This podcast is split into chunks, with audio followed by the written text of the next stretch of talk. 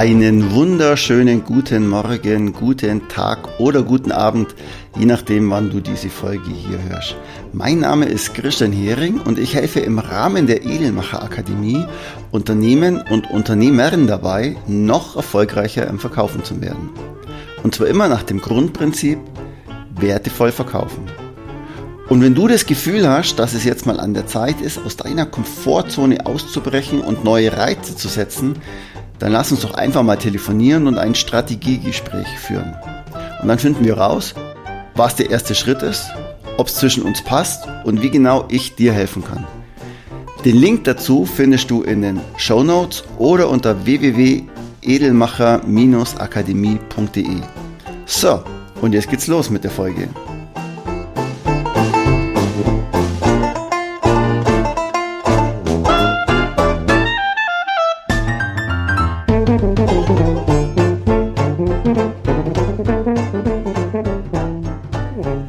Heute geht es um das Thema Vorbilder und Mentoren.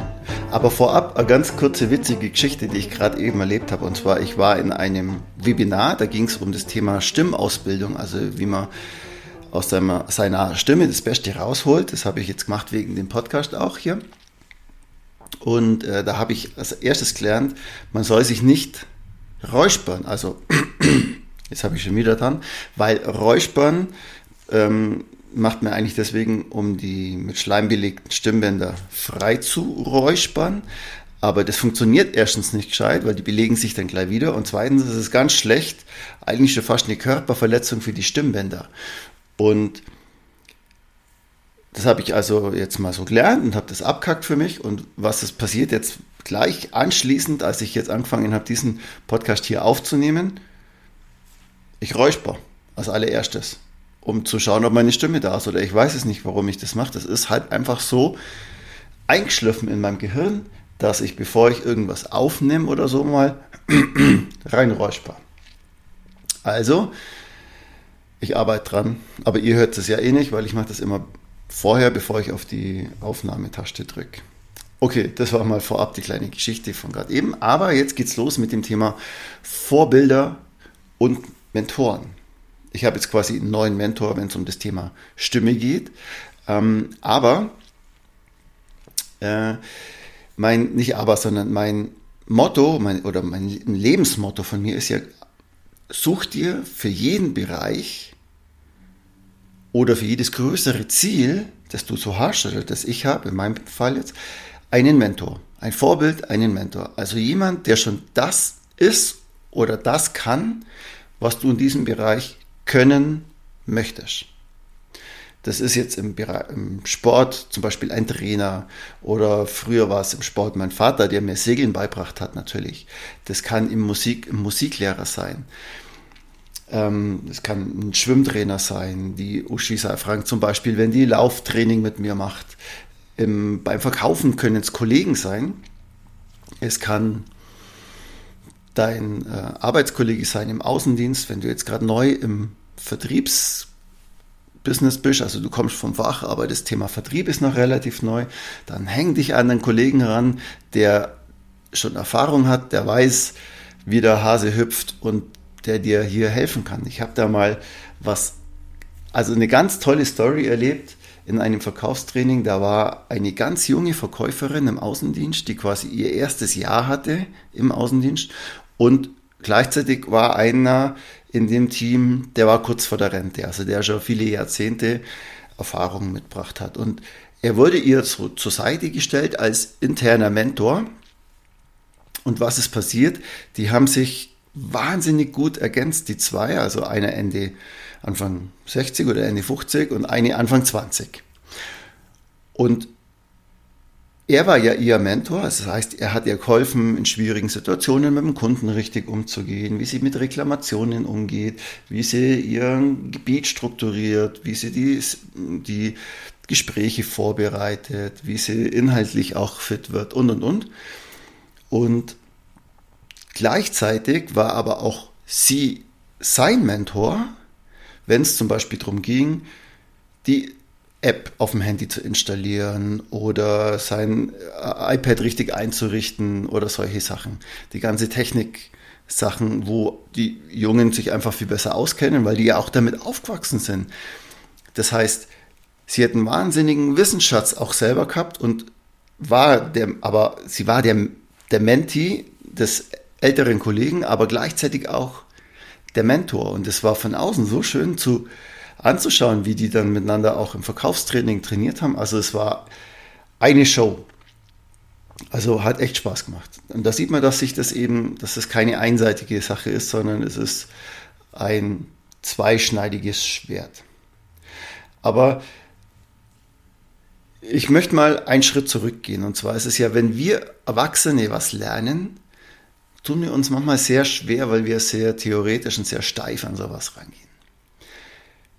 Wenn Kinder was lernen, machen die das einfacher, weil die denken nicht so viel und so kompliziert drüber nach. Und deswegen nehme ich jetzt einfach mal das alte Beispiel, das ich schon, glaube ich, schon öfters ausgraben habe, und zwar, wenn ein Kind laufen lernt.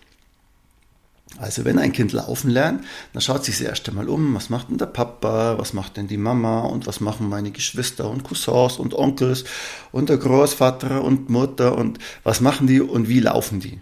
Und dann stellt dieses Kind, er oder sie, eben fest, wow, das möchte ich auch können und schaut sich das genau an. Nicht nur, dass die das machen, sondern vor allem, wie machen die das? Und dann wird modelliert. Also wird genau der Bewegungsablauf aufgenommen und wiederholt. Und dann klappt es natürlich am Anfang nicht. Und dann fällt er auf die Windel, steht auf, läuft weiter, fällt auf die Windel, steht auf, läuft weiter, modelliert wieder, guckt wieder, probiert es nochmal, guckt wieder, probiert es nochmal. Genauso ist es auch mit, mit Sprechen und mit allem anderen, was das Kind lernt. Und ich habe ja früher mal als Segeltrainer gearbeitet und wenn ich Kindern das Segeln beibracht habe, war das sensationell, weil man ist mit dem Motorboot vorne weggefahren und die Kinder sind einfach hinterhergefahren und haben einfach genau das gemacht, was der vor ihnen gemacht hat.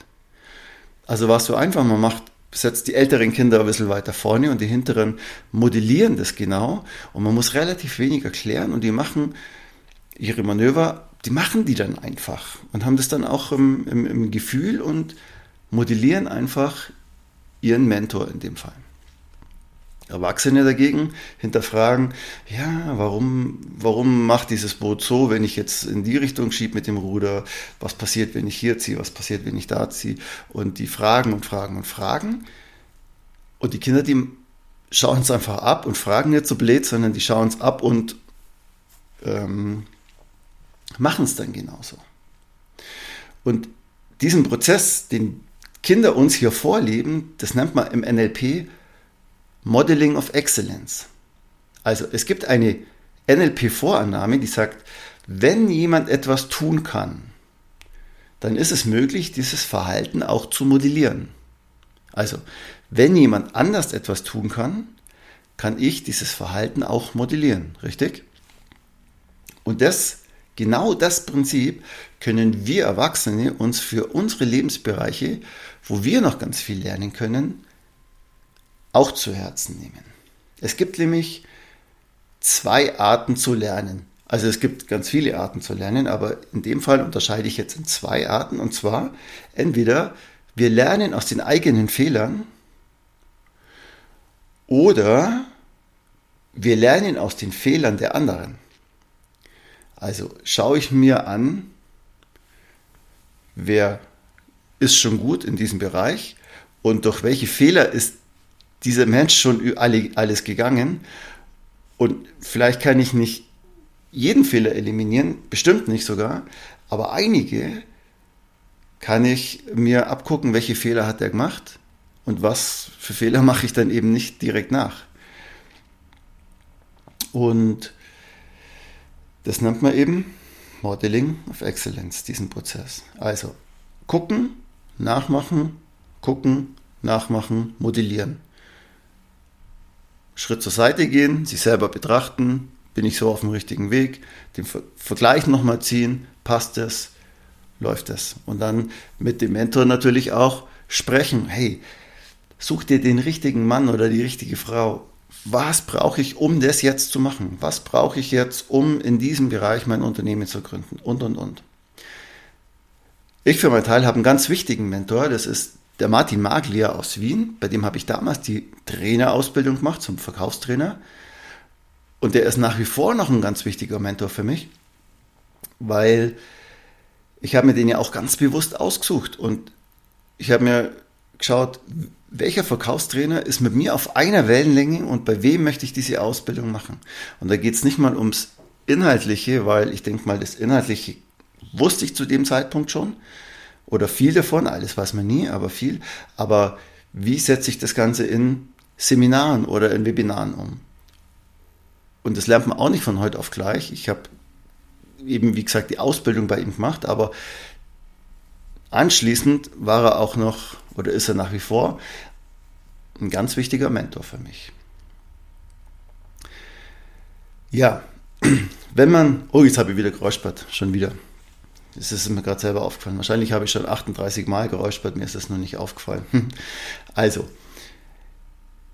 wenn man was Neues startet, ein neues Projekt startet, ein neues Ziel hat, irgendwas Verrücktes macht, dann kriegt man ganz schnell mal ganz viel Feedback von Leuten, von denen man es will.